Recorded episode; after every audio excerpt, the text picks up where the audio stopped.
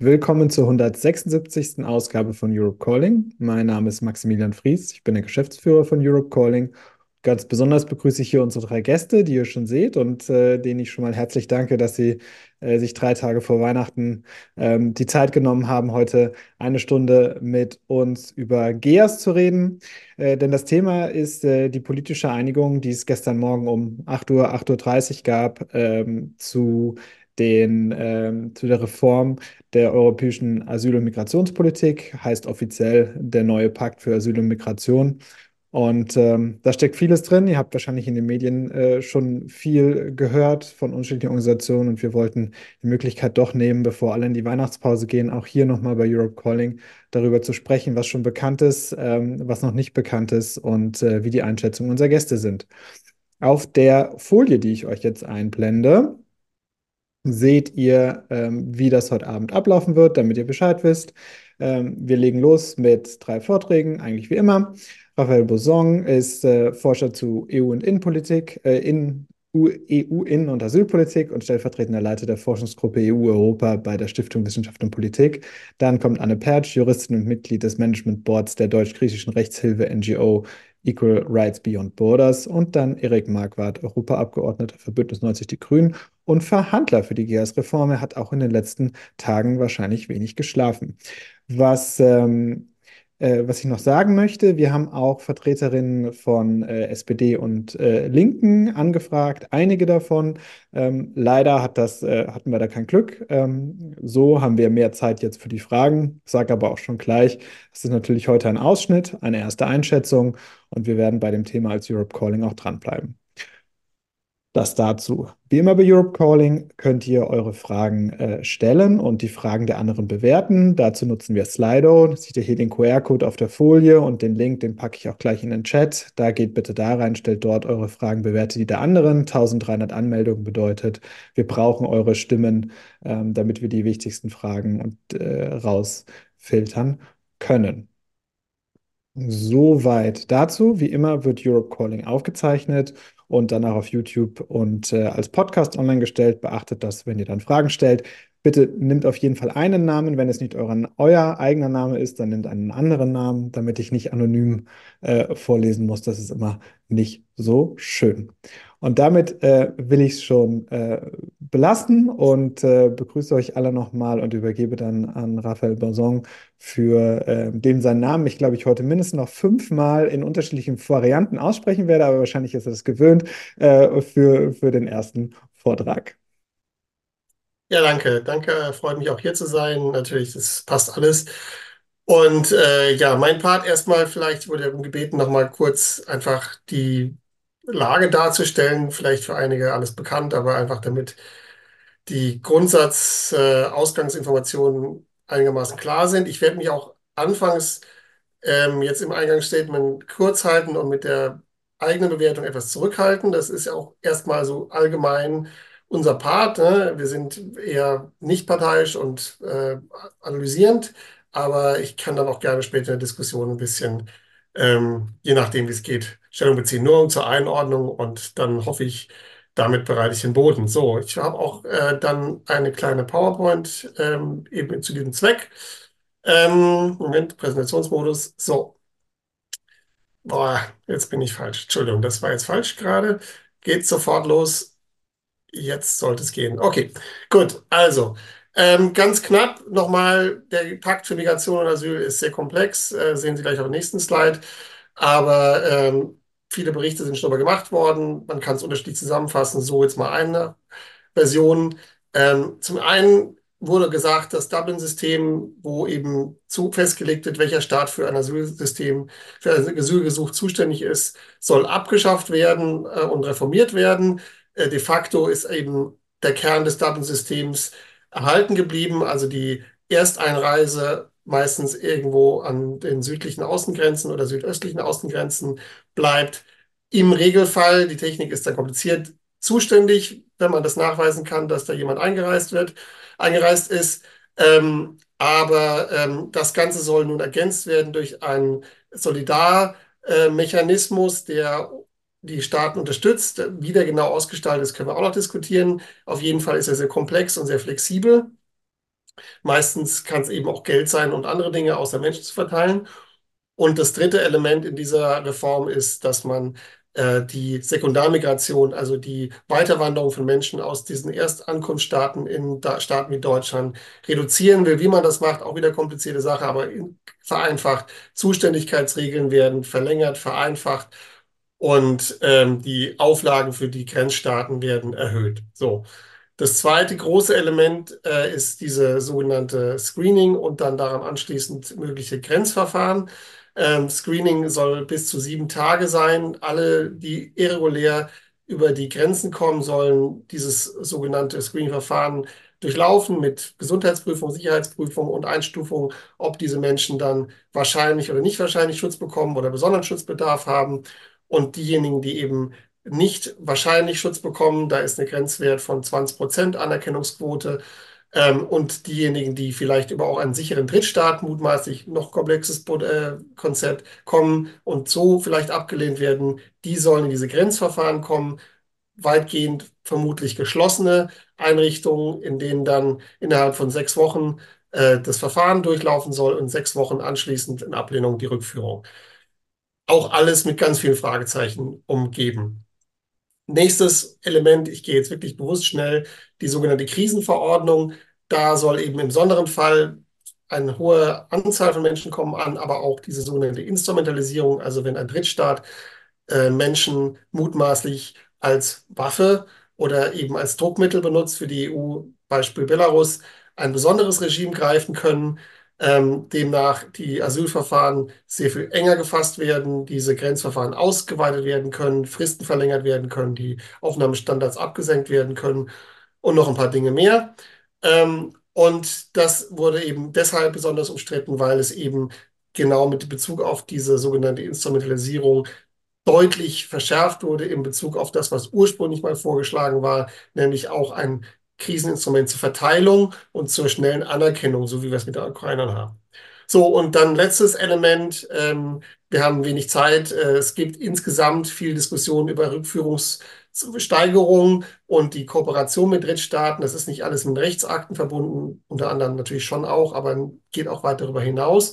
Und komme ich gleich nochmal zurück. Also das ist die Hintergrundfolie, dass alles äh, in diesem Pakt bestärkt werden soll letzten Punkt lasse ich jetzt mal weg. Das ist das, eine Übersicht aus einer Publikation, auf die kann ich weiter verweisen. Ähm, es gibt also noch mehr Elemente in diesem Pakt. Wenn man da einsteigt, ist es wirklich sehr komplex und ist auch ein Problem dieser Reform. Es ist sehr schwer zu überblicken und noch schwerer zu überblicken, was dann in der Praxis daraus werden will. Aber darauf können wir da zurückkommen, wenn da Fragen sind. Jetzt auch ganz knapp. Ähm, was ist jetzt passiert? Ähm, also eigentlich war seit Oktober oder Ende September absehbar, dass jetzt dieses Paket, zumindest das fünf von diesen gesamten Rechtsakten, äh, demnächst verabschiedet werden. Lange war es eben umstritten. Man glaubte nicht dran, es gab viele Hürden, aber erst im Juni hat sich der Rat auf einen per Mehrheitsentscheiden eine wichtige Position, diese Dublin-Reform und Screening geeinigt und dann im September, Ende September auf die besonders umstrittene Krisenverordnung. Und jetzt war es eben am Parlament quasi seinerseits den politischen Weg frei zu machen, wenn man so will, für dann die technische Verabschiedung, die dann am Anfang nächsten Jahr kommen soll. Ähm, ihr könnt es lesen, also insbesondere Deutschland hatte noch versucht, bis dahin einiges aufzuhalten, insbesondere die Krisenverordnung, aber dann gab es aus Seiten Kanzleramt quasi äh, eine Ansage und auch vom SPD-geführten Ministerium, wir machen mit. Ähm, und damit war quasi die letzte mögliche Sperrminorität durch. Äh, Italien war immer wieder problematisch, aber Meloni hält Kurs. Und äh, Polen, ein Staat, der noch im äh, Juni gegengestimmt hat, aber überstimmt wurde, das war auch eine der, äh, sagen wir mal, Tabubrüche, um das möglich zu machen, ist natürlich jetzt auch nach Politikwechsel Tusk wieder auf europäischer Linie. Also es gibt eigentlich keinen wirklichen äh, Kernwiderstand mehr außer Ungarn. Ähm, dann eben der Druck aufs Parlament sehr hoch das alles jetzt quasi zu akzeptieren, aber mit dem Hinweis, äh, es war im Rat so schwierig, da sich zu einigen. Also ihr könnt nicht erwarten, da jetzt groß was zu verändern, auch wenn die eigentlichen Positionen des Parlaments zu den Rechtsakten sehr weit in vielen Bereichen weg von dem waren, was der Rat verhandelt hat. Ähm, aber die EVP auf jeden Fall hat äh, schon ganz klar gesagt, sie machen das. Die Liberalen dann zunehmend auch mit so ein paar einzelnen Ausnahmen. Eben immer mit dem Blick, ja, wir müssen es vor der Europawahl schaffen, um mutmaßlichen Rechts Rechtspopulisten ähm, das, den Wind aus den Segeln zu nehmen und zu zeigen, den Bürgern, Europa ist handlungsfähig. Und äh, die Sozialdemokraten haben das dann zusätzlich auch bald übernommen, wie gesagt, auch aus Deutschland eben mit der Regierungsführung äh, wurde es dann immer mehr klar, dass natürlich in Einzelpunkten noch Differenzen bestehen, aber man sich einer Einigung nicht verweigert. Und sagen wir mal, als letzte kamen dann noch die Grünen ins Boot. Da kann dann äh, Erik was zu sagen, will ich nicht zu viel jetzt vorgreifen, aber ähm, es ist offen, dass natürlich äh, Differenzen auch innerhalb der Grünen Partei äh, sehr stark waren, aber letztlich auch ähm, zumindest auf deutscher, bundesdeutscher Ebene, auch von der Parteispitze dann das Signal kam, wir machen mit. So, und in dieser Konstellation ähm, gab es jetzt diese Verhandlungsmarathon. Das lasse ich jetzt nochmal äh, den Details Erik, aber im Kern hat sich der Rat in fast allen Punkten durchgesetzt, mit kleinen Ausnahmen. Und das Parlament musste mehr oder weniger ähm, die Kröten schlucken, wenn man das so will. So. Ähm, jetzt vielleicht ganz knapp noch, ich weiß nicht, habe ich noch eine Minute? Ich Ja. sehe es jetzt. So. Ähm, vielleicht nochmal so kurz zusammengebunden, jetzt wirklich, ich will es noch nicht bewerten. Ähm, was sind denn so, es gibt viele, viele Streitpunkte, aber so zentrale Streitpunkte bei diesem Paket und was aus Sicht vieler Parlamentarier die Kröten waren. Also, äh, um jetzt vielleicht nicht alles zu besprechen, ein Punkt ist die Frage, wie wird es in diesen Grenzzentren, grenzähnlichen oder haftähnlichen Einrichtungen aussehen? Äh, wird es eine äh, richtig harte Inhaftierung oder was Menschenwürdigeres? Es geistert immer das Schlagwort Moria herum. Und gelten die Menschen dann mutmaßlich rechtlich als nicht eingereist? Das ist so ein deutsches Rechtskonstrukt. Auch können wir später darüber sprechen. Damit werden sie eben weniger Rechte haben und schneller abführbar, wenn das eben rückführbar, wenn das eben gilt. Ähm, die Frage ist auch, welche Schwellen gelten für diese Grenzverfahren? Gibt es Ausnahmen für Familien und Minderjährige oder nicht?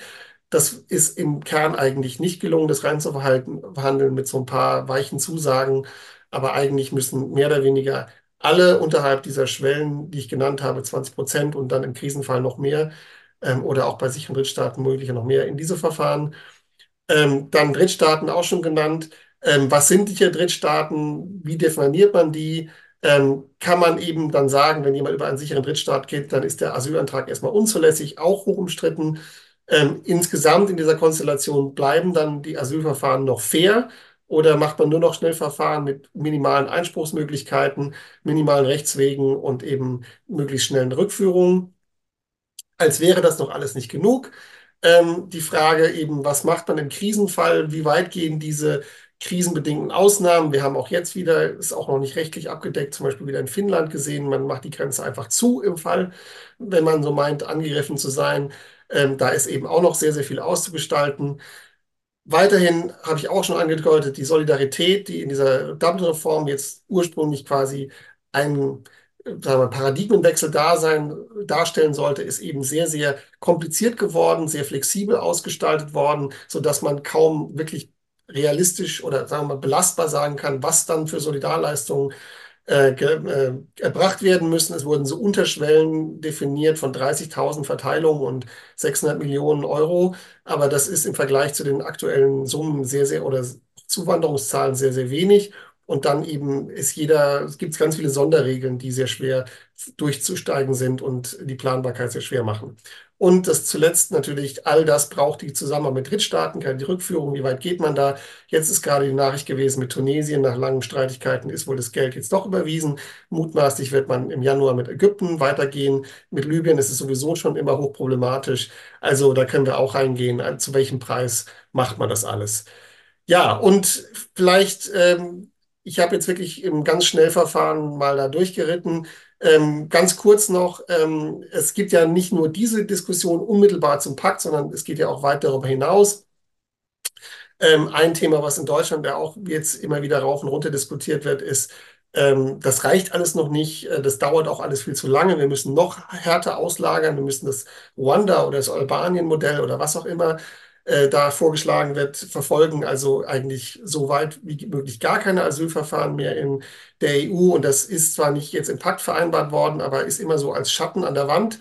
Und ich glaube, sollte man auch mitdenken, was die politische Lage ist. Und sagen wir mal jetzt konkreter auf den Pakt, was bis jetzt vorher relativ wenig diskutiert wurde, aber auch in der Pressekonferenz stark betont wurde und auch zu Recht ist, Jetzt, wenn man sich darauf einigt und die Rechtsextremisten noch finalisiert werden, was tatsächlich bedeutet das dann in der Umsetzung? Da sind ganz, ganz viele Fragezeichen, sowohl eben rechtstechnisch, das muss jetzt noch ausgehämmert werden, wie auch dann tatsächlich praktisch. Also das Ganze ist primär erstmal ein politisches Paket gewesen und diese mutmaßliche Einheitlichkeit durch mehr Verordnungen, die man da geschaffen hat, ähm, ist vielleicht auch erstmal eine Chimäre. Also die Mitgliedstaaten werden da, glaube ich, noch sehr viel unterschiedlich rangehen, wie man das dann in der Praxis auslegt. So, ähm, wie gesagt, das war jetzt einmal so im Schnelllauf, äh, versucht so ein bisschen die Basis zu bereiten. Ich habe jetzt wirklich noch nicht weitere Bewertungen gemacht, ähm, aber das würde ich dann tatsächlich auch gerne später tun und äh, würde damit hoffentlich in der Zeit den Ball abgeben. Alles super. Vielen Dank für die wichtige Grundlage. Und ich will gar nicht mehr sagen, sondern direkt an, an Anne Pertsch übergeben von der griechisch-deutschen äh, NGO äh, Equal Rights Beyond Borders. Äh, liebe Anne, schön, dass du da bist und äh, leg los. Wir hören dich nicht. Ja, ich habe gesagt, vielen Dank. Ich freue mich hier zu sein, auch wenn ich mich nicht unbedingt um den Anlass und vielleicht auch äh, das Timing freue. Ich würde gebeten, jetzt zusätzlich zu dem theoretischen Teil zu sagen, einmal darzulegen, wie eigentlich gerade die Situation ist an den Außengrenzen und ob diese Reform tatsächlich zu den vielfach von PolitikerInnen beschworenen Verbesserungen führen kann.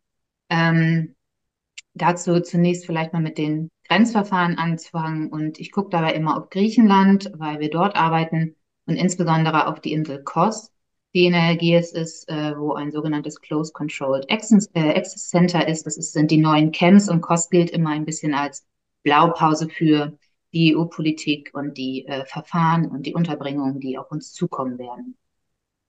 Wie gerade schon ganz kurz angesprochen, gehen die Grenzverfahren insbesondere mit der Fiktion der Nichteinreise wohl einher. Ähm, das ist, wie gesagt, eine rechtliche Figur, die aussagt, dass auch wenn Personen sich bereits auf europäischem Boden befinden, sie offiziell als noch nicht ähm, ja, rechtlich anwesend quasi betrachtet werden und diese Fiktion geht eigentlich unserer Meinung nach immer mit einer Inhaftierung einher der Person, um diese Fiktion aufrechtzuerhalten, auf einen bestimmten geografischen Ort ähm, beschränkt sein müssen, was, und da ist es, glaube ich, egal wie man es nennt, eine de facto Inhaftierung bedeutet.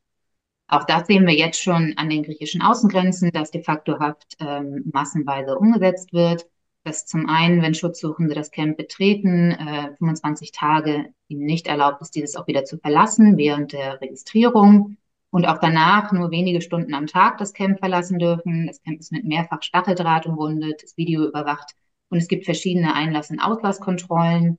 Gleichzeitig sind innerhalb des Camps verschiedene Sektoren abgetrennt, wo sich Personen auch nicht frei bewegen dürfen, sodass man hier von einer de facto Haft sprechen kann, die jetzt schon stattfindet. Ähm, Ebenso insbesondere für unbegleitete Minderjährige. Die werden in der sogenannten Safe Zone untergebracht innerhalb des Camps. Ähm, diese Safe Zone darf aber nicht verlassen werden, sodass auch hier eine de facto Inhaftierung stattfindet. Es ist das erste Mal verpflichtend vorgesehen in der Verfahrensverordnung, dass Mitgliedstaaten das Grenzverfahren anwenden müssen für bestimmte Personengruppen. Aber noch relevanter ist, dass es auch gleichzeitig den Mitgliedstaaten überlässt, dieses Verfahren noch auszuweiten auf andere Personengruppen. Wenn wir uns Griechenland und die Praxis heute schon angucken, dann wird dieses Verfahren auch jetzt schon aus Menschen, ähm, auf Menschen aus Syrien und Afghanistan angewendet. Also nicht nur auf Personen, die eine bestimmte niedrige Anerkennungsquote haben, sondern Personen, die eine nahezu hundertprozentige Anerkennungsquote haben. Es sind offiziell nur sehr wenige Ausnahmen vorgesehen und das wird auch in der Praxis weiterhin eine Rolle spielen. Das heißt, auch wenn unbegleitete Minderjährige ausgenommen werden sollen, muss zum einen die Minderjährigkeit erstmal festgestellt werden, was in der Praxis jetzt schon sehr schwierig ist. Ähm, viele Minderjährige werden nicht als solche erkannt. Äh, es wird, jetzt gilt der Grundsatz, dass im Zweifel von der Minderjährigkeit ausgegangen werden muss. Im Gesetzesvorschlagstext, sage ich mal, befindet sich jetzt, dass wenn Zweifel äh, zur Minderjährigkeit bestehen, gleich ein äh, Altersfeststellungsverfahren durchgeführt werden soll. Diese sind auch höchst problematisch, da ein Alter nie konkret festgestellt werden kann, ohne Papiere. Und dann gibt es Ausnahmen für Personen mit besonderen Schutzbedarfen. Das können beispielsweise Überlebende von Folter oder sexualisierter und geschlechtsbezogener Gewalt sein. Ähm, hier haben wir in der Praxis auch jetzt schon, und das wird sich nicht verändern, ein erhebliches Identifizierungsproblem Da muss man auch gar nicht unbedingt nur an die Außengrenzen gucken. Auch in Deutschland werden viele der Schutzbedarfe nicht erkannt und dann auch nicht anerkannt. Das bedeutet, dass auch Menschen, die eigentlich ähm, ein Recht darauf haben, nicht in dem Verfahren zu sein, inhaftiert werden werden und ähm, Grenzverfahren durchgeführt werden. Die Krisenverordnung wurde gerade kurz angesprochen, wird dazu führen, dass diese Inhaftierung und die Durchführung dieser Verfahren systematisch und massenhaft stattfindet. Gerade der Massenzustrom, also große Anzahl an Personen, die Asyl beantragen, da besteht einfach die reale Gefahr, dass Griechenland dies ja, ähm, aktivieren wird, würde ich mal sagen. Ähm, und gleichzeitig ist mit der Ausweitung des Prinzips des sicheren Drittstaats ein weiteres Problem geschaffen, was wir auch jetzt schon in der Praxis sehen. Das heißt, der Standard der EU ähm, an die Anerkennung eines Staates als sicher wurde noch weiter herabgesetzt. Und dabei ist zu bedenken, dass eigentlich jede Person, die griechischen Boden betritt, sei es über die Inseln oder auch übers Festland, vorher in der Türkei war. Die Türkei ist seit 2016 ein sicherer Drittstaat für Griechenland. Das heißt, eigentlich alle Personen, die in Griechenland ankommen, haben einen sicheren Drittstaat durchreist. Zudem muss eine Verbindung bestehen, dass dieser Staat für zuständig anerkannt wird. Was diese Verbindung deutet, äh, bedeutet, ist unklar. In der Vergangenheit hat es für Griechenland gereicht, dass die Personen bloß da durchgereist sind. Das Parlament soll sich dafür stark gemacht haben, dass der, die bloße Durchreise nicht genügt, ähm, wo da aber die Grenze gezogen wird, welcher Aufenthalt sozusagen als ausreichend erachtet wird, ist bisher nicht geklärt und wird wahrscheinlich der Interpretation in den Mitgliedstaaten überlassen, was, ähm, wie wir aus Griechenland kennen, zu vielen Problemen führen kann. All diese Verfahren, insbesondere unter Anwendung des sicheren Drittstaates, führen dazu, dass Personen keinen Zugang zu Schutz innerhalb der EU haben und es zu massenhaft Abschiebungsanordnungen kommt. Und diese Abschiebungen können momentan aber faktisch nicht durchgesetzt werden. Die Türkei nimmt seit März 2020 keine Abschiebungen mehr entgegen. Das heißt, Personen, die für, also deren Asylantrag unzulässig abgelehnt wird, können nicht abgeschoben werden, befinden sich da in einem rechtlichen und faktischen Limbo-Zustand. Ähm, sie haben keinen Zugang zu Schutz in der EU, aber können auch nicht abgeschoben werden. Das heißt, sie sind für unbestimmte Dauer zumeist inhaftiert ähm, und leben in stetiger Ungewissheit. Das heißt, die Praxis, also die EU macht sich mit diesen Regelungen vollständig von der Kooperation anderer dritter Staaten abhängig, um quasi ähm, die vorgesehenen Verfahren durchzuführen. Vielleicht als kurzes Fazit zwischendurch, all diese Verfahren, die vorgesehen sind zur Verbesserung des Status quo, werden nicht zu einer Verbesserung führen, sondern werden den jetzt existierenden ähm, Stand quasi eigentlich nur legitimieren und die rechtswidrigen Zustände, die wir haben, normalisieren. Das heißt, menschenunwürdige Lebensbedingungen, kein Zugang zu medizinischer Versorgung. Um da vielleicht einmal so ein Bild zu geben, um sich das besser vorstellen zu können. Wir haben in dem Camp of Kos momentan 4000 Personen, die dort im Asylverfahren sind. Und es gibt einen Arzt, der eigentlich Biologe ist, der für diese 4000 Personen zuständig ist. Das vielleicht auch nochmal, wenn man im Hinblick hat, dass äh, die Identifizierung von Schutzbedarfen durchgeführt werden muss. Die EU-Grundrechteagentur hat bereits 2019 festgestellt, dass die Bearbeitung von Asylanträgen an den Grenzen, insbesondere wenn sich diese Zentren an relativ abgelegenen Orten befinden, grundrechtliche Herausforderungen schafft, die fast unüberwindbar erscheinen. Es ist sehr bedauerlich, dass die EU-Mitgliedstaaten nicht auf ihre eigene Grundrechteagentur quasi ähm, gehört haben und diese Problematik ernst genommen haben. Es ist recht unwahrscheinlich, dass durch, durch die Reform die Zustände an den Außengrenzen verbessern Insbesondere, wie gesagt, werden die Praktiken, die in den letzten Jahren rechtswidrig durchgeführt wurden, legitimiert. Und es sind keine Anreize da für Mitgliedstaaten, zum einen Primärrecht, aber vor allen Dingen auch Sekundärrecht ähm, einzuhalten, wobei die Frage ist, ob dieses Recht nicht eigentlich eh gegen Grundrechte verstößt. Und um das jetzt abzuschließen, vielleicht einmal noch zu sagen, dass es nicht nur zu keiner Verbesserung führen wird, unserer Einschätzung nach, sondern auch zu einer erheblichen Verschlechterung, weil die Menschen selbst die Rechte, die sie noch haben, nicht mehr richtig durchsetzen können, indem der Rechtsschutz erheblich eingeschränkt wird. Zum einen haben Rechtsbehälter keine automatische aufschiebende Wirkung mehr, nur bei Unzulässigkeitsentscheidungen, aber alle anderen nicht. Das hat der EuGH eigentlich anders vorgeschrieben.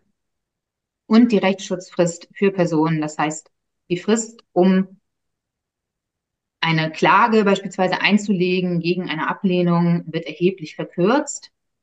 Und damit geht, äh, also kommt quasi alles zusammen. Zum einen die gesamte Externalisierung, das heißt das Auslagern von Asylverfahren, von schutzsuchenden Menschen an Grenzen, äh, sprich auf Inseln und selbst auf den Inseln an entfernte Orte.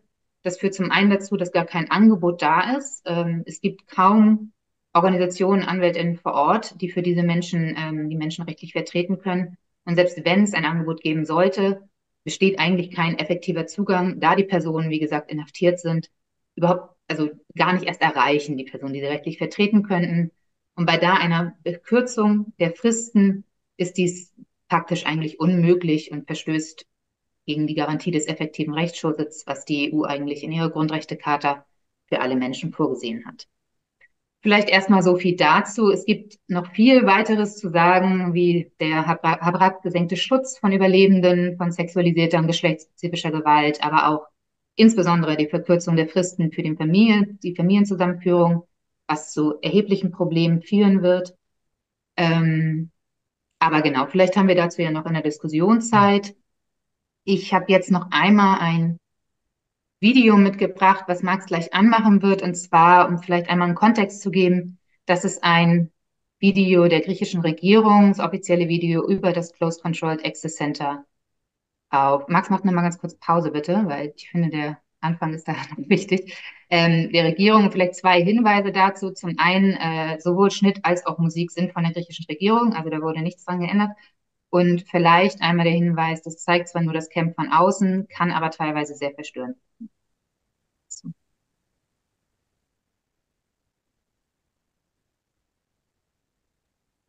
Haben wir den Ton nicht?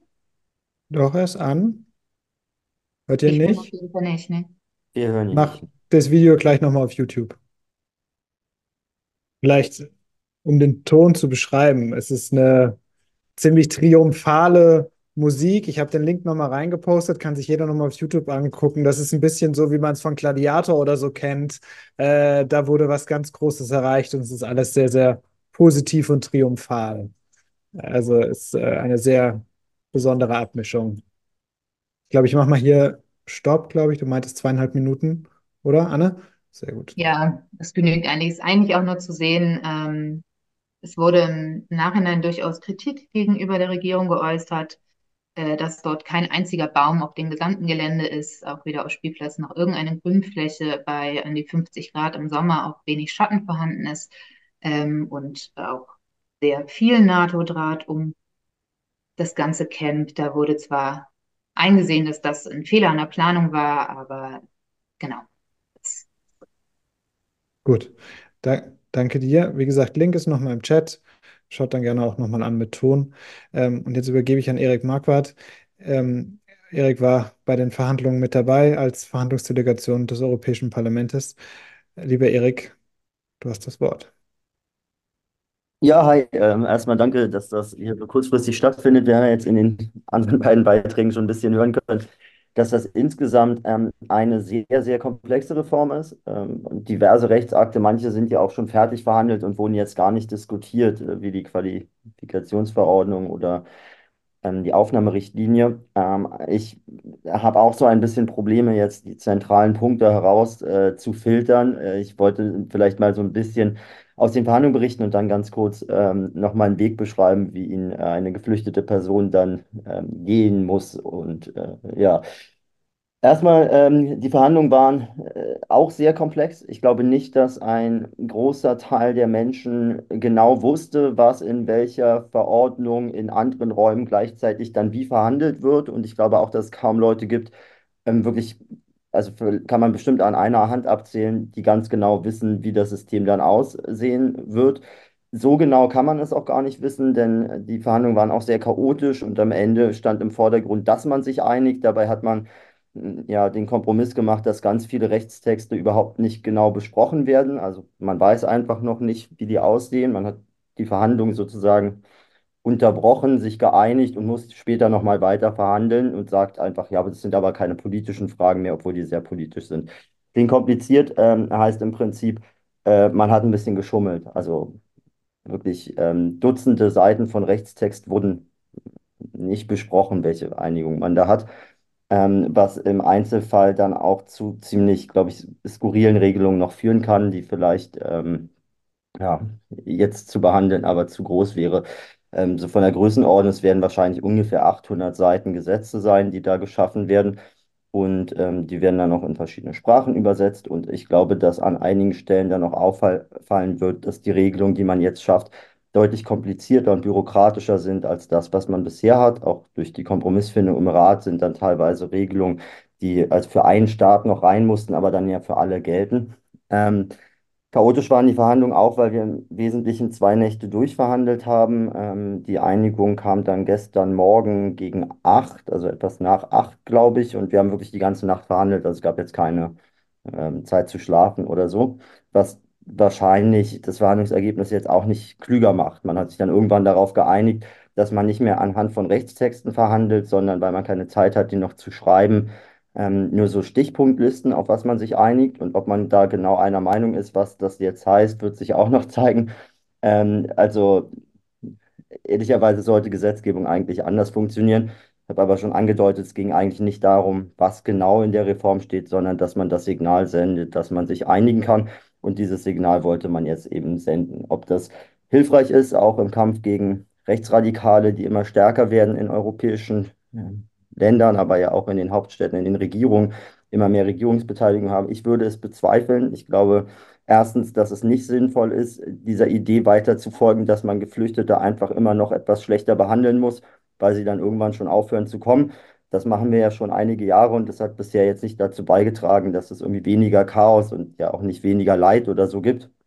Und zweitens glaube ich, dass es in der Migrationspolitik durchaus ja auch reale Herausforderungen gibt. Ähm, also wo man an Bürokratie ran muss, wo man gucken kann, wie schafft man es, eine bessere Verteilung zu haben, wie schafft man es, ähm, dass weniger Menschen irreguläre Wege äh, nehmen, wie schafft man es, bei der Arbeitsmigration voranzukommen, wie schafft man es, Fluchtursachen zu bekämpfen oder ähm, ja, Menschen auch, die eben fliehen müssen, dann in Nachbarregionen zu versorgen, weil sie meistens ja gar nicht so weit fliehen wollen, äh, das wollen ja gar nicht alle nach Europa.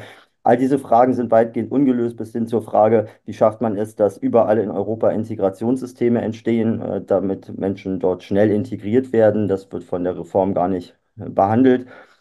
Ich wollte nur dann jetzt noch kurz auf ein paar Punkte eingehen. Wenn man sich so vorstellt, wie eine geflüchtete Person, die jetzt ähm, ja, meinetwegen aus Syrien kommt und oder ähm, dann über die Türkei kommt, dann gibt es ja momentan nur die Möglichkeit, über den Evros zu kommen. Das kann man versuchen, aber da wird man regelmäßig dann ja äh, gefunden, verprügelt und ähm, wieder über die Grenze zurückgeschickt. Deswegen muss man dann vielleicht über das Wasser kommen, also einen gefährlicheren Weg nehmen. Auch dort finden aber in Griechenland sehr viele Pushbacks statt, so dass manche Menschen dann eben versuchen, direkt von der Türkei nach Italien zu kommen. Aber wenn man jetzt zum Beispiel, sagen wir mal, aus dem ähm, Irak kommt oder aus Ägypten, dann würde man vielleicht versuchen, direkt nach Italien zu kommen. Ägypten hat eine Anerkennungsquote von unter 20 Prozent im EU-Durchschnitt. Das heißt also, auch wenn man bekannte oppositionelle Figur ist, die offensichtlich von der Militärdiktatur dort verfolgt wird, muss man dann in ein Schnellverfahren nach, an den Außengrenzen. Ähm, diese Schnellverfahren sind auch keine normalen Asylverfahren, sondern eben die Verfahren, die eigentlich für sichere Herkunftsländer stattfinden. Zusätzlich ist das bei Grenzverfahren, das wurde schon erwähnt, dann so, dass man inhaftiert wird. Das heißt, ich, wenn ich jetzt Ägypter bin, muss ich versuchen, erstmal diesen Weg übers Wasser ähm, zu überleben. Ich muss dann auch versuchen, dass mich die ägyptischen Behörden nicht aufhalten und davon abhalten, aus dem Land zu fliehen. Ähm, dass mich keine Frontex-Flugzeuge sehen, die ja mit den ägyptischen Behörden dann zusammenarbeiten. Und dann komme ich in diesem Lager an und muss dort ähm, nach dem Screening in ein Grenzverfahren und ich kann mich auch gar nicht dagegen wehren, wenn ich jetzt zum Beispiel sage, ich komme aus Syrien, aber jemand sagt, nö, du kommst bestimmt aus Ägypten, dann gibt es kein Rechtsbehelf dagegen, dass man dann in dieses Haftlager kommt und wenn man sagt, ich bin 14, aber der Sachbearbeiter sagt, nee, du bist 18, dann gibt es auch kein Rechtsbehelf gegen diese Alterseinschätzung. Also kein Rechtsbehelf heißt, man kann sich nicht gegen die Behördenentscheidung wehren juristisch. Ähm, das kann man erst wieder nach dem Grenzverfahren. Das dauert dann so zwölf Wochen und wenn man dann abgelehnt wird, dann kommt man zwölf Wochen nochmal in ein Rückführungsgrenzverfahren. Das heißt, man kommt direkt in Abschiebehaft und kann in Einzelfällen auch schon abgeschoben werden, selbst wenn man dagegen klagt, was dort entschieden wurde, weil man sagt, ich komme eigentlich aus Syrien, ich komme gar nicht aus Ägypten und ich möchte, dass ein Richter sich das nochmal anschaut und außerdem bin ich 16 und nicht 22, der Sachbearbeiter hat es aber einfach hier raufgeschrieben, dann kann es sein, dass die Person schon nach Ägypten zurückgeführt wird, bevor eigentlich ein Richter entschieden hat, ähm, ob der Sachbearbeiter da wirklich gelogen hat oder nicht. So, ähm, wenn das aber alles nicht funktioniert, weil man zum Beispiel gar nicht nach äh, bestimmte Länder zurückführen kann, wie Syrien, Afghanistan und auch nicht in sichere Drittstaaten wie die Türkei, dann ist es nach 24 Wochen so, dass man Zugang zum Territorium bekommen muss. Also man ist dann 24 Wochen eingesperrt im Regelfall. Und wenn man Zugang zum Territorium hat, dann kann man nochmal einen Asylantrag stellen und ist ungefähr an dem Punkt, den wir jetzt gerade als Asylsystem haben.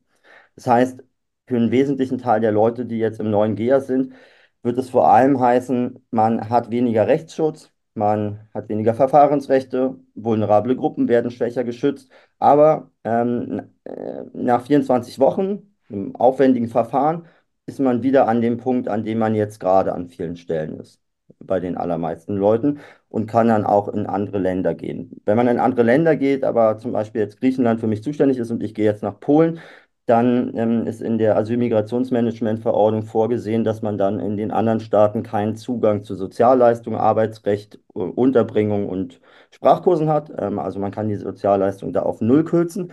Das wird den interessanten Folgeeffekt haben, dass manche Verfassungsgerichte, zum Beispiel das Deutsche, sagen, naja, da ist das EU-Recht leider gegen Artikel 1 des Grundgesetzes. Man kann nicht Menschen das Existenzminimum verwehren.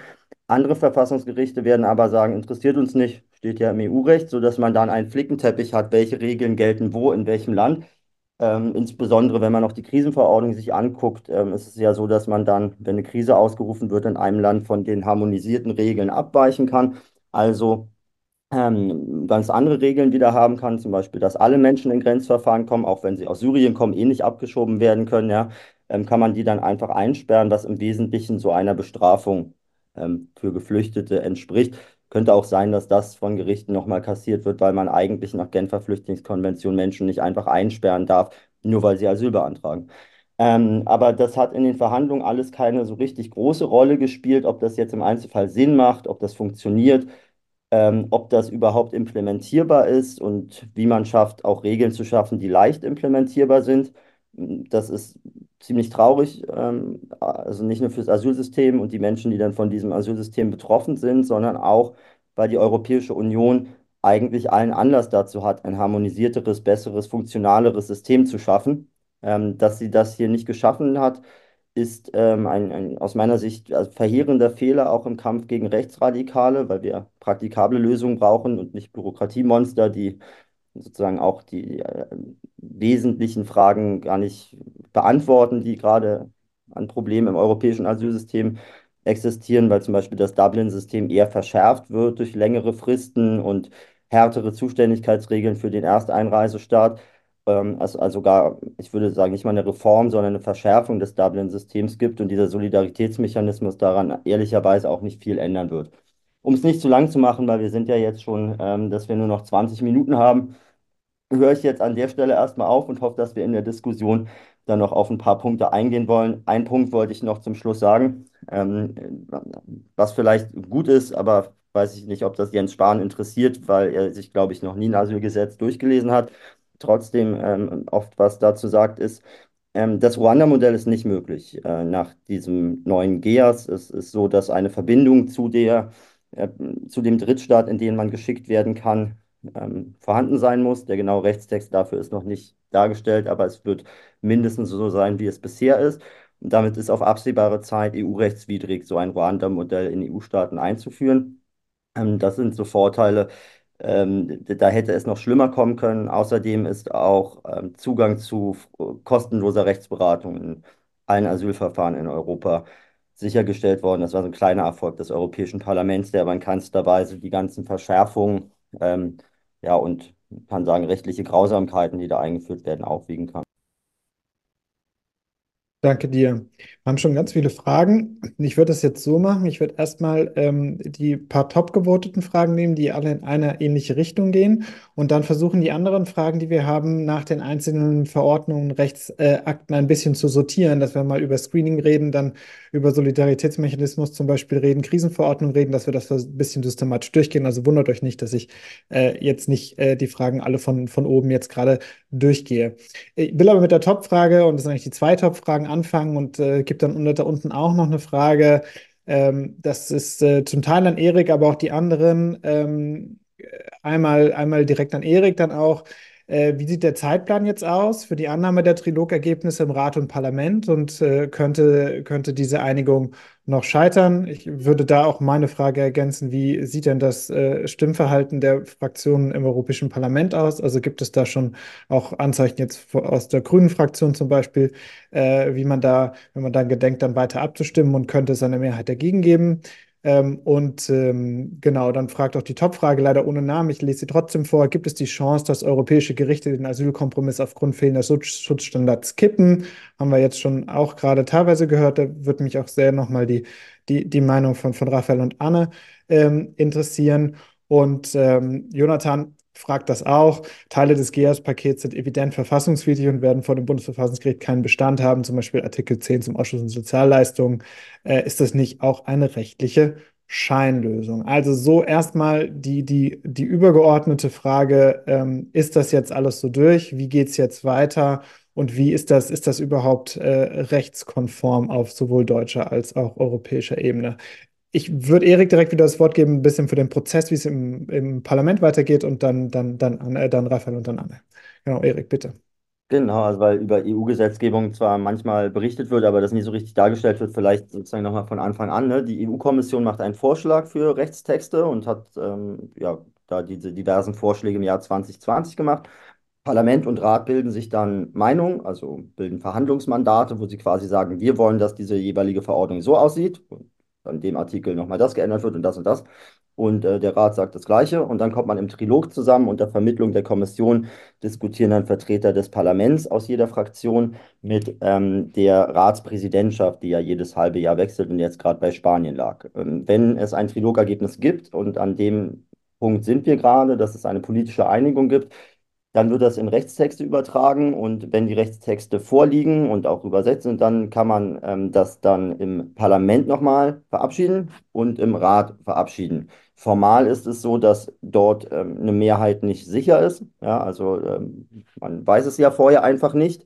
Man kann aber davon ausgehen, dass das jetzt kein ganz formaler Akt nur noch ist, dass man so abnickt, sondern man kann einfach davon ausgehen, dass diese Rechtsakte durchgehen, weil die drei großen Fraktionen des Europaparlaments das schon angekündigt haben und üblicherweise, also wo man jetzt vielleicht erwarten könnte, dass die Sozialdemokraten dann dagegen stimmen, ähm, üblicherweise folgen die ihrer Fraktionsführung, die will, dass man da zustimmt. Ob es da noch Überraschungen gibt, weiß ich nicht. Ähm, wenn man die erzeugen will, müsste man mal mit den Abgeordneten reden und ihnen erklären, was in dieser Verordnung steht, weil die meisten das, glaube ich, gar nicht mitbekommen haben. Aber ähm, im Rat wird es da keine Überraschung geben, nach meiner Ansicht. Es würde mich sehr überraschen. Es kann nur sein, dass ähm, bei den Rechtstexten, die jetzt geschrieben werden, mit einmal Leuten auffällt, dass es ihnen gar nichts bringt. Aber ich denke nicht, dass es passiert. Also es wird im März wahrscheinlich dann beschlossen sein. Und dann nur für den Zeitplan ähm, gibt es eine zweijährige Übergangsfrist und dann würde im März 2026 das dann in Kraft treten. Also die Idee, dass das jetzt vor den Europawahlen noch irgendwas in der Asylpolitik ändert, ist falsch. Das dauert noch alles äh, etwas.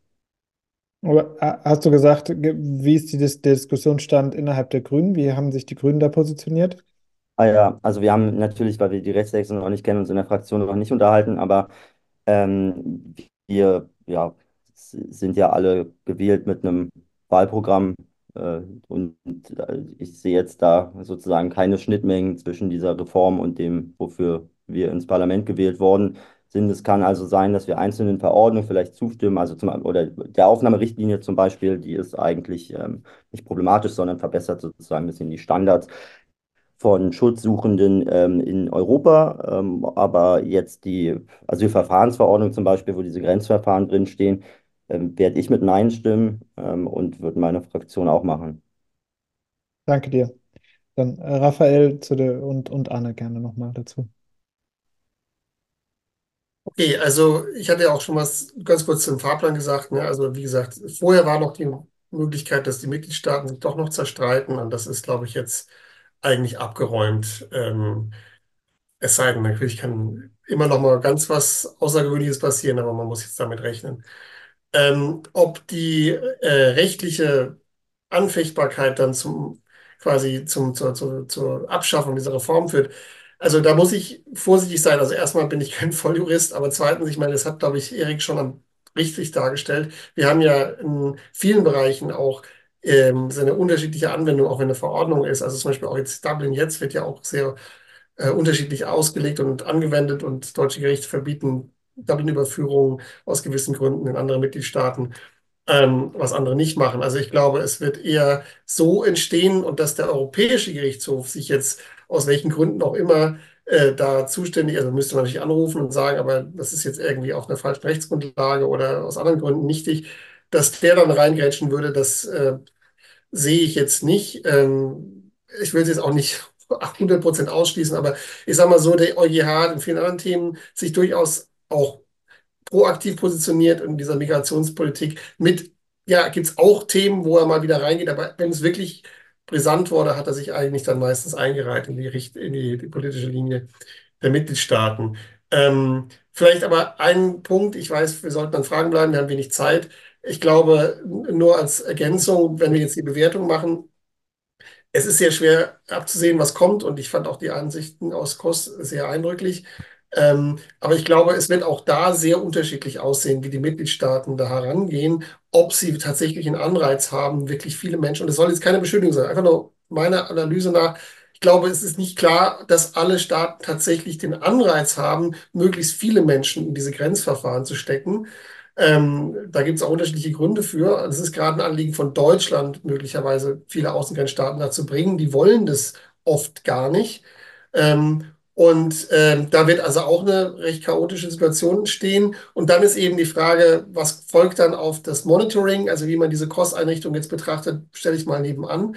Aber ähm, dass man überhaupt jetzt mutmaßlich neue Safeguards hat, das zu überwachen, ist ähm, möglicherweise ein Fortschritt. Es hängt aber daran, ähm, wie dann tatsächlich auch die Durchsetzungswilligkeit ist. Also bisher haben wir eben auch die Kommission sehr zurückhaltend gehabt in allen Verfahren.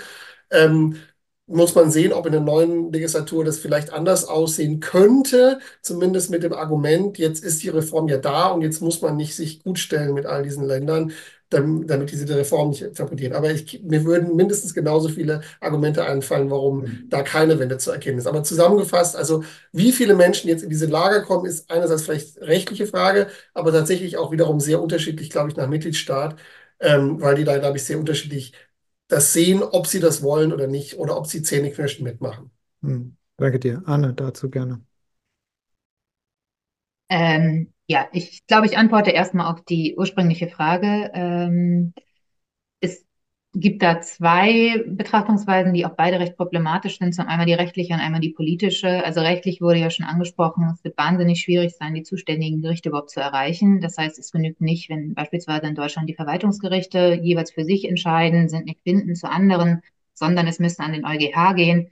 Der ist für ja, der ist quasi nicht einfach mal eben zu erreichen. Da kann man nicht mehr einfach eine Klage beim EuGH einreichen, sondern es muss sich das Gericht daran wenden. Aber natürlich wird das eines der Ziele jetzt sein von ähm, rechtlich arbeitenden Menschen, wenn es in Kraft tritt, dass Vorlagefragen quasi für Gerichte vorbereitet werden, dass diese dann an den EuGH gehen, damit der EuGH sich mit dieser Frage beschäftigt und auch in einzelnen Punkten, was Lebensbedingungen betrifft, was Schutz, also Schutzbedarfe erkennen sozusagen als von besonders vulnerablen Personen, Zugang zu medizinischer Betreuung, all dies sind auch weiterhin Fragen, mit denen sich äh, weiterhin der EGMR beschäftigen wird, wie wir es auch jetzt schon machen. Das wird auch in Zukunft der Fall sein.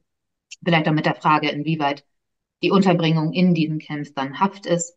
Ähm, die zweite Sache, die dort beachtet werden muss, ist, wie gesagt, auch eine politische Frage. Das heißt, inwieweit trauen sich dann die europäischen Gerichte auch tatsächlich ähm, da bestimmte Meinungen zu vertreten. Wie werden sie auch besetzt sein in der Zukunft? Da haben wir auch schon Veränderungen gesehen. Bisher ist der EuGH da aber immer noch recht, ähm, als eher positiv zu bewerten, aus meiner Perspektive, sagen wir mal so.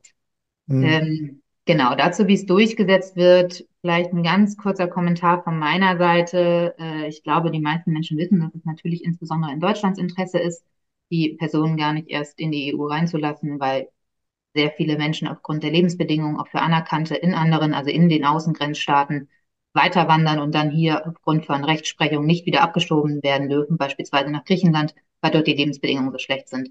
Deswegen besteht natürlich ein oder natürlich aus ähm, Regierungsperspektive der Politik betrachtet ein Interesse daran, dass die Personen quasi erst gar nicht Schutz bekommen in der EU. Ähm, aber es ist so, dass auch gerade die Außengrenzstaaten auch ein eigenes Interesse daran haben, weil sie finanziert werden von EU-Geldern. Von daher glaube ich, ist dieses Interesse, dass manche Staaten das vielleicht eigentlich gar nicht machen wollen, die aber immer noch die Hauptankunftszahlen der Schutzsuchenden sozusagen haben, glaube ich, schwierig einzuschätzen, weil da verschiedene Interessen zusammenfließen. Hm. Ja, danke dir. Erik will was sagen. Erik, ich gebe dir da direkt äh, eine Frage auch mit.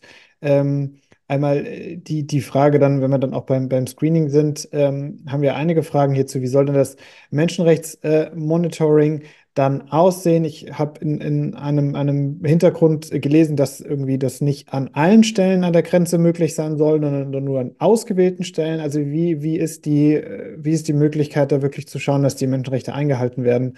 Ähm, und gerne das, was du natürlich auch noch sagen wolltest. Das ist eine Frage, die hier viele Beschäftigte beschäftigt. Auch Ralf Gut fragt das zum Beispiel äh, in Bezug auf LGBTIQ äh, Geflüchtete auch. Also die, die ganze Situation, wie, wenn man das Lager an Kost sieht, wie, wie funktioniert funktioniert das da? Äh, wie soll das unter der neuen GS dann funktionieren? Genau, also ähm, die Frage, wie es funktionieren soll im Text, ist sozusagen, glaube ich, nochmal eine andere als die Frage, mhm. wie wird es umgesetzt. Wir haben ja wirklich ähm, offensichtlich ein Umsetzungsdefizit bei aktuellem Recht und das hängt auch damit zusammen, dass es teilweise anderes politisches Interesse gibt.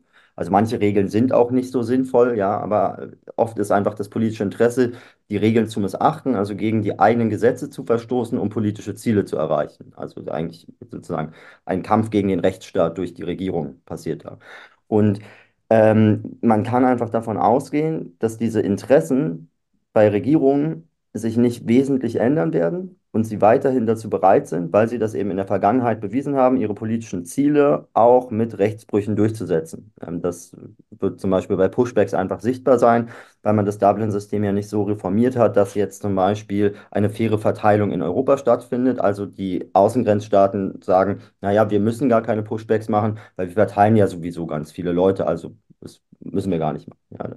So, aber das vorgeschoben, ähm, gibt es, glaube ich, drei Punkte, die ich sagen will. Ähm, das erste, wenn es um LGBTIQ-Menschen geht zum Beispiel, ist es sehr schwer im Asylverfahren herauszufinden, in einem ersten Interview vielleicht, äh, besonders wenn man sich vorstellt, dass es ja auch oft Menschen sind, die aus ähm, Gesellschaften kommen, wo sie dann verfolgt werden, weil sie ähm, zum Beispiel homosexuell sind.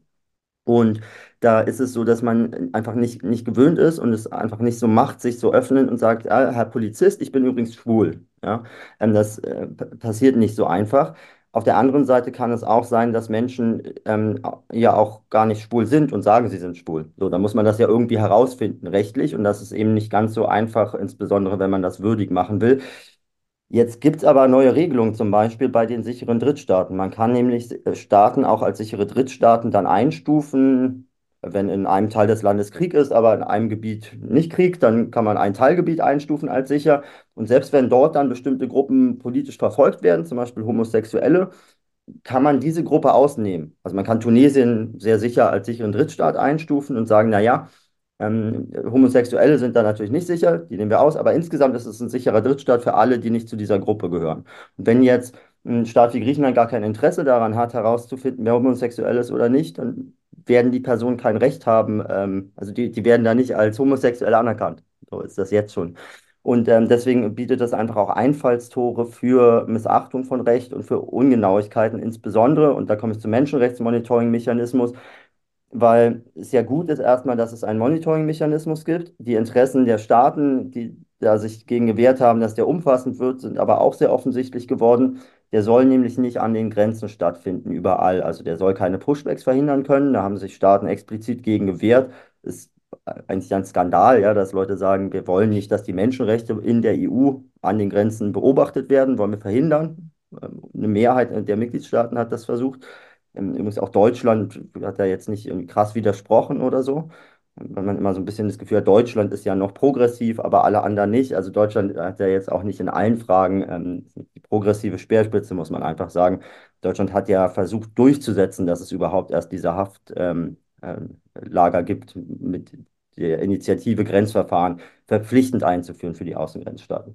So, und das Letzte, was ich sagen wollte, ist, ähm, dass man natürlich nicht weiß, ähm, welche Staaten welche Anreize haben, Menschen in diesen Lagern einzusperren. Aber ich habe ja schon gesagt, dass das eh eine begrenzte Zeit ist. Man wird den Menschen, die Menschen nicht lebenslänglich einsperren können, sondern ähm, aus deutscher Sicht ist die Idee, naja, dann werden Leute schnell zurückgeführt. Das hat Nancy Faeser ja auch so gesagt. Da machen wir Schnellverfahren und die, die keine Chance haben, werden dann schnell zurückgeführt. Ich glaube, und da will ich ihr wirklich nicht irgendwie zu nahe treten oder so, dass diese Asylpolitik aber so kompliziert ist, dass man manchmal das Offensichtliche nicht sieht. Denn die meisten Menschen werden auch mit dieser Reform nicht zurückgeführt. Es wird nicht so sein, dass der tunesische Machthaber sagt, oh Mist, jetzt haben sie in Brüssel nochmal beschlossen, dass ich meine Staatsangehörigen zurücknehmen muss das interessiert ihn nicht, macht er einfach nicht. Ja? Und ähm, dann ist die Folge davon eben, dass die Menschen nicht zurückgeführt werden, sondern irgendwann weiter in Europa sind und man hat jetzt nur ein System, das verzögert, dass sie weiter wandern und es unwürdiger gestaltet, also vielleicht noch gefährlichere Wege ähm, erzeugt und Anreize für irreguläre Sekundärmigration erzeugt. Ein Interesse der Außengrenzstaaten könnte aber sein, Menschen einzusperren. Erstens, weil sie dann merken, dass es ihnen schlecht geht in dem Land, in dem sie gerade sind, also sie Anreize haben, da wegzugehen Außengrenzstaaten wollen ja, dass sie weggehen. Und zweitens, weil man damit Menschen so räumlich isolieren kann, was man jetzt noch nicht so einfach darf, ja, ähm, dass in der Bevölkerung gar nicht mehr auffällt, dass viele Geflüchtete im Land sind. Also man kann sie ja quasi irgendwo im Wald einsperren. Und dann ist es ähm, zum Beispiel auf den griechischen Inseln ja im Stadtbild oder auf Lampedusa im Stadtbild ja gar nicht mehr sichtbar, dass Menschen auf diese Insel flüchten.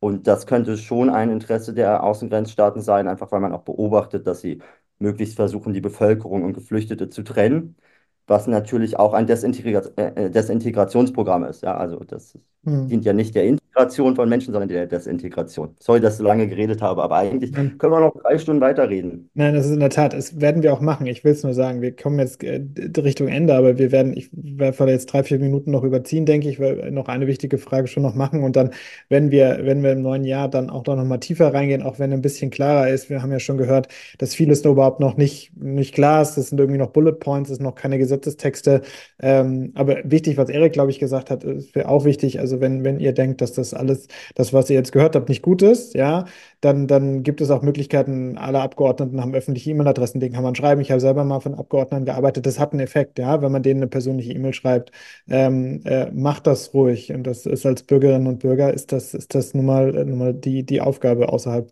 von Wahlen, finde ich auch. Ich will aber jetzt noch eine Frage ähm, hier von Raphael äh, stellvertretend äh, Raphael Turunk bei CI äh, stellen und das, das dann auch an Anne und Raphael hier mal geben. Passt ja vom Namen her. Äh, ihr fragt, wie sieht es mit der Zusatzklausel im Kontext der Krisenverordnung aus? Ist diese Klausel noch Bestandteil der Krisenverordnung? Ist zivile Seenotrettung noch Teil dieser Zusatzklausel? Insgesamt Frage, Fragenkomplex finde ich, Krisenverordnung ist nochmal wichtig, weil Erik hat gesagt, so äh, zwölf Wochen und dann nochmal zwölf Wochen so. Aber Krisenverordnung kann das ja alles dann noch wesentlich länger dauern und noch härter sein. Also ähm, vielleicht, äh, dass wir noch kurz uns fünf Minuten nehmen, über die Krisenverordnung zu reden, was, was wir wissen, was wir nicht wissen und wie ihr das einschätzt. Ich weiß nicht, will Anne. Kann ich einen Satz sagen, weil die Formulierung in der Krisenverordnung ist, ähm, hat das Parlament nicht durchsetzen können, sondern ähm, hostile non-state actors können auch ähm, instrumentalisieren. Ähm, also nach unserer Auffassung können Staaten darunter auch NGOs fassen. Mhm. Okay. Also um das kurz, ich ja. weiß nicht, Zusatzvereinbarung, wie das jetzt verstanden wird, aber es ging lange hin und her zwischen also überhaupt diesen Begriff drin zu haben, Instrumentalisierung, und dann kann es nur staatliche Akteure sein oder können es auch nicht staatliche sein. Und das war eigentlich mal in der Schengen-Verordnung gedacht. Und da hat es mal nach meinem Kenntnisstand das nicht staatlich von rausverhandelt. Die Schengen-Verordnung ist aber ein bisschen in toten Sackgasse gelandet und jetzt hat man es wieder reingenommen. Nur quasi diese kleine äh, Einschränkung mit Hostile. Das ist das, worauf es sich bezieht. Also nicht mehr Non-State, sondern nur Hostile Non-State Actors. Aber letztlich ja, ist es alles eine sehr, sehr ähm, politisch vollkommen offene Formulierung, die dann jeweils nach den ähm, ja, Mehrheiten oder Willen auch auslegbar ist. Nur ich glaube, zwei Dinge zur Krisenverordnung, dann halte ich auch kurz. Ja. Ähm, grundsätzlich ähm, würde ich noch einen Punkt der Krisenverordnung wichtig halten, wie jetzt genau die Ausnahmebestimmung definiert wird. Das führt jetzt zu weit und ich habe auch nicht den letzten Text dazu. Ähm, aber klar, es geht hauptsächlich um, um Abweichungen und Einschränkungen.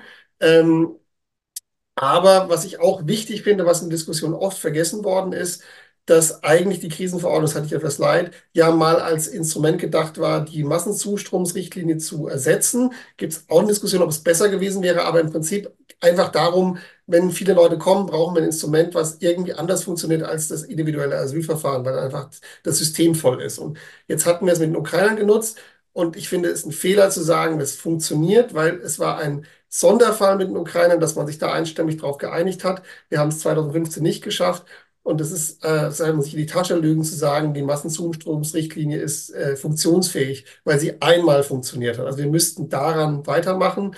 Und jetzt hat man nur so eine butterweiche Commitment, also nichts Rechtliches, dass man sagt, ja, es gibt möglicherweise eine Empfehlung für prima facie, also so schnellen Schutz, äh, aber nur eine Empfehlung. Zumindest ist der Stichpunkt, den ich bekommen habe. Also kein verbindliches Verfahren dafür. Punkt eins. Punkt zwei, der einzige kleinere Sieg des Parlaments schien von soweit öffentlich Kenntnis machbar, der auch bisher kaum kommentiert wurde in der Presse, ist, dass jetzt mutmaßlich die Kommission vorschlagen muss, dass ein Krisenmechanismus aktiviert wird ähm, und nicht mehr der Mitgliedstaat einfach sagen kann und dann notifiziert und dann wird das irgendwie abgesegnet. Wiederum, es hängt dann alles auch an dem jeweiligen Goodwill oder eben nicht Goodwill. Äh, also wenn die Kommission dann, Schengen sehen wir, tatsächlich eine Aufsichtsrolle einnehmen würde oder will und sagen will, das geht nicht einfach so, jeder kann da sagen, ist Krise und dann mache ich, was ich will, dann ist das ein Sicherheitsmechanismus. Wenn die Kommission sich zum Handlanger jeglicher politischen Interessen der Mitgliedstaaten macht, dann ist es natürlich eine andere Sache. Dann ist es kein Sicherheitsmechanismus. Also da müsste auch, um das zumindest inhaltlich auszufüllen, Druck aufgebaut werden. Hm. Danke dir, Anne. Ähm, zur Seenotrettung vielleicht einmal. Also es ist meiner Kenntnis nach so, dass auch ähm, eigentlich ein Erwägungsgrund hinzugefügt werden soll, der besagt, dass humanitäre Hilfsmaßnahmen äh, nicht als Instrumentalisierung von Migranten quasi betrachtet werden sollen, wenn das Ziel nicht ist, quasi die EU zu destabilisieren. Das Problem dabei meiner Meinung nach ist, dass es immer noch die Beweislast, also die Aufgabe der jeweiligen äh, helfenden Personen ist, äh, zu beweisen, dass es nicht deren Ziel ist, die EU zu destabilisieren. Und das ist natürlich dann auch wieder so ein bisschen die Sache, wie wendet der Mitgliedstaat das an, wie wird es gemacht. Und wir, ich glaube, die meisten wissen, das Hauptproblem ist nicht die Verurteilung an sich, sondern gerade das Ermittlungsverfahren. In der Zeit wird halt blockiert, ist nichts weiter mehr möglich und die Person wird von jeglichem, also ja, es ist sehr umfassend, was dann passiert. Und dieses Ermittlungsverfahren wird ja eigentlich durchgeführt, um dann zu gucken, ob die Person nicht vielleicht doch oder der, die Organisation nicht vielleicht doch die EU destabilisieren möchte. Und wie gesagt, das wird sich zeigen, aber lässt auf jeden Fall Raum, auch ähm, Search and Rescue Organisationen beispielsweise als nichtstaatliche Akteure, die eine feindliche Absicht haben, auszulegen. Hm, ja, wenn ich, wenn ich werden wir dann sehen, wie es passiert, ja. aber die Möglichkeit in meiner Interpretation besteht sie immer noch. Ja. Ja, wenn ich, wenn ich an Organisationen, die die EU stabilisieren, denke, dann denke ich an viele andere, aber irgendwie nicht an die Seenotrettung. Könnte man mal ein paar andere sich genauer angucken. Ähm, genau, wir, wir haben jetzt fünf nach. Wir haben noch sehr, sehr viele Fragen. Ich habe schon gesagt, wir, wir machen das im neuen Jahr weiter, ähm, weil auch äh, Leute aber jetzt rausgehen ähm, und, und, und wir alle dann auch wahrscheinlich Termine noch da, danach haben, möchte ich es an diesem Punkt jetzt mit einem ziemlich harten Cut machen.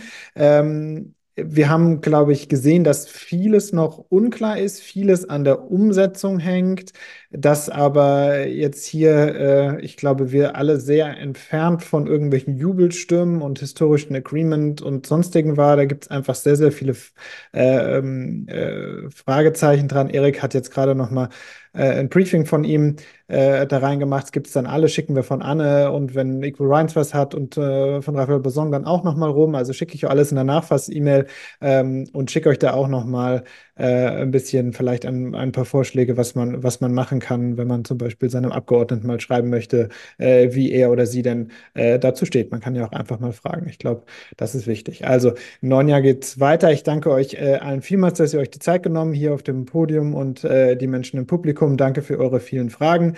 Das war das letzte Europe Calling in diesem Jahr. Äh, wir machen im nächsten Jahr, wie gesagt, weiter mit diesem Thema und auch mit anderen Themen. Äh, wen es interessiert, unser nächstes Webinar am 11. Januar ist dann zur Frage der europäischen Bürgerinitiativen und der Rolle der Fleischindustrie. Äh, wen das, wen das interessiert, warum das eine gute Kombination ist, der sollte sich da anmelden.